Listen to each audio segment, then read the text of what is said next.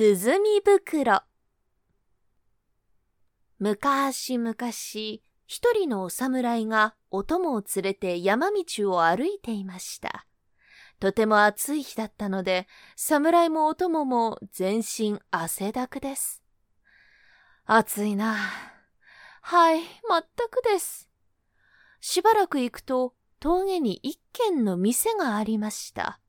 その店の看板には、涼み袋ありと書いています。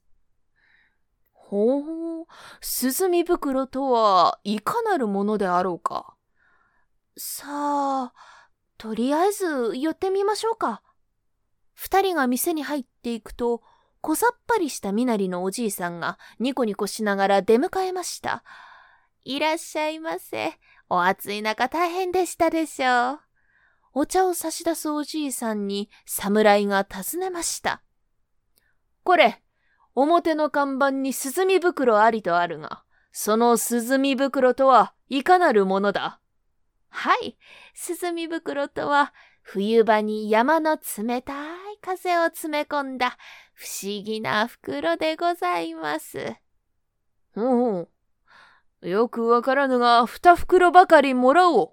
はい、ありがとうございます。侍はおじいさんから紙袋を受け取ると、それをお供に持たせて、ふもとの宿に行きました。その日は夜になっても暑い日でした。寝苦しさに目を覚ました侍はお供を呼んで言いました。峠の店で買った涼み袋というやつ。国の土産に持って帰ろうと思っていたが、こうも暑くては我慢できぬ。すまんが、一袋持ってきてくれんか。はい、ただいま。お供が涼み袋を一袋持ってきたので、侍はその袋の口を開けてみました。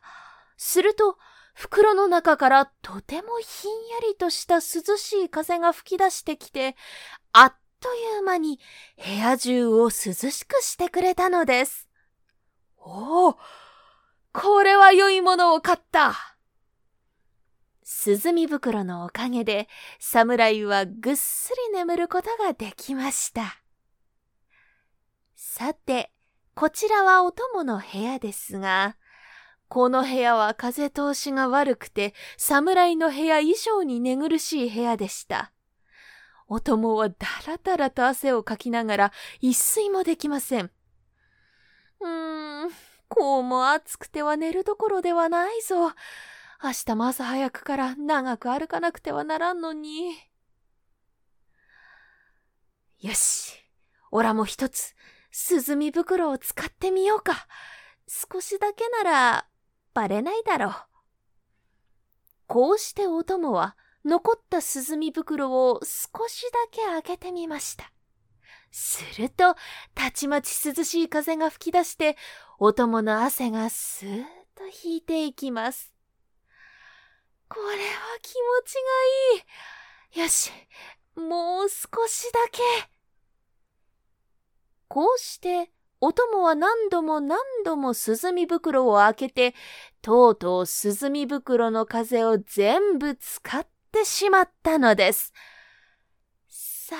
困ったぞ。旦那様がお目覚めになったら、きっともう一袋持ってこいというに違いない。どうしよう。どうしよう。しばらく考えていたお供は、明暗を思いついたのか、空になった涼み袋にお尻を当てると、ブーッと、袋の中におならを入れて素早く袋の口を閉じました。これで見た目にはまだ使っていないのと同じです。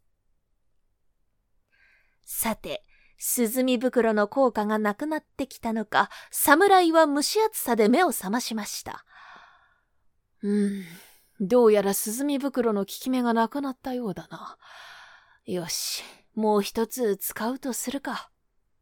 侍はお供に新しい涼み袋を持ってこさせると、涼しい風を楽しみに紙袋の口を開けました。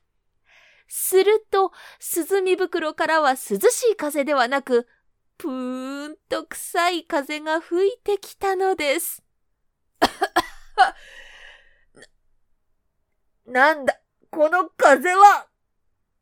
侍が臭い匂いにむせていると、お供が涼しい顔で言いました。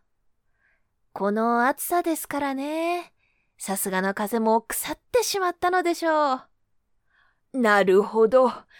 こんなことなら早く使っておればよかった。